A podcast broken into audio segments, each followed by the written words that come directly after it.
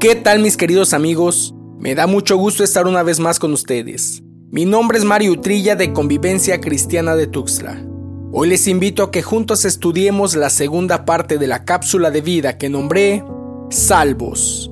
Un tema fuerte, un tema difícil, difícil de explicar y difícil de comprender, puesto que hemos sido adoctrinados bajo la idea que Dios es amor, y cualquier pensamiento que atente contra esta imagen es tomada contraria o ajena al cristianismo. Pero mis queridos amigos, si no conocemos el carácter irascible de Dios, no podremos comprender la magnitud de su amor, porque de tal manera amó Dios al mundo, que descargó su ira en contra de su Hijo unigénito. Dice la Biblia en el libro del profeta Isaías, capítulo 53, versículos 5 y 6. Pero Él fue herido por nuestras transgresiones, molido por nuestras iniquidades. El castigo por nuestra paz cayó sobre Él, y por sus heridas hemos sido sanados. Todos nosotros nos descarriamos como ovejas, nos apartamos cada cual por su camino, pero el Señor hizo que cayera sobre Él la iniquidad de todos nosotros. El peso de la mano de Dios fue descargado con furor sobre su Hijo. Jesucristo fue molido por ti y por mí. Su amor fue más grande que su ira. Pero tenemos que conocer la magnitud de la furia de Dios. Y quiero que a través de estas cápsulas tomes plena conciencia de ese hecho.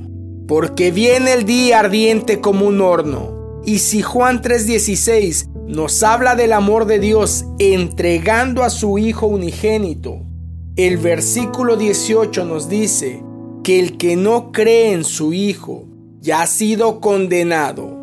Y anhelo que esta cápsula sea un rugir de trompetas, resonando a los cuatro vientos, invitándote a reflexionar sobre tu destino final, si serás salvo o serás condenado.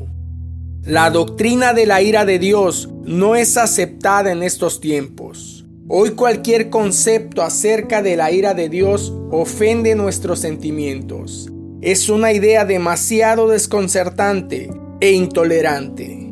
Nos posicionamos como jueces sobre el carácter de Dios. ¿Cómo un Dios de amor pudo crear un infierno?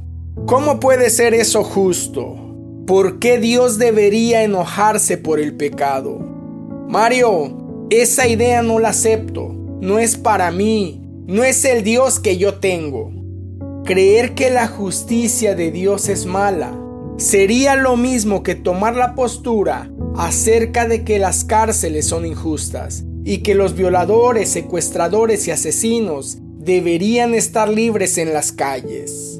Mis queridos amigos, de la misma manera en que las cárceles no fueron hechas para ti, sino para los delincuentes, tampoco el infierno fue creado para ti, sino para Satanás y todos los que rechacen la gracia de Jesús tal como dice en Hebreos 10:29.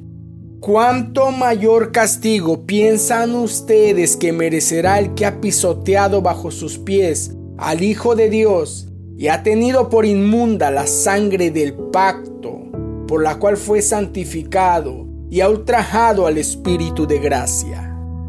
Si no conocemos el carácter de Dios, tampoco llegaremos a comprender su infinito amor. En la cápsula anterior nos hicimos la pregunta, ¿de qué debo ser salvo? La respuesta fue, de la ira de Dios.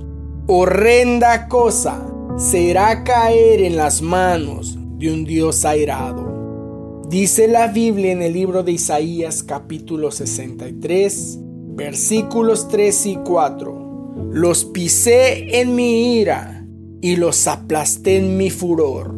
Su sangre salpicó mis vestiduras y manché todo mi ropaje, porque el día de la venganza estaba en mi corazón y el año de mi redención había llegado. El versículo 4 dice el día de la venganza está en el corazón de Dios. Deuteronomio 32:35 dice, mi es la venganza y la retribución. A su tiempo el pie de ellos resbalará, porque el día de su calamidad está cerca. Ya se apresura lo que les está preparado.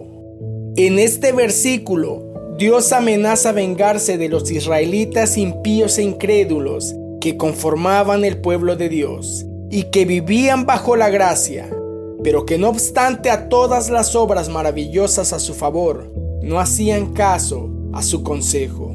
A su tiempo el pie de ellos resbalará.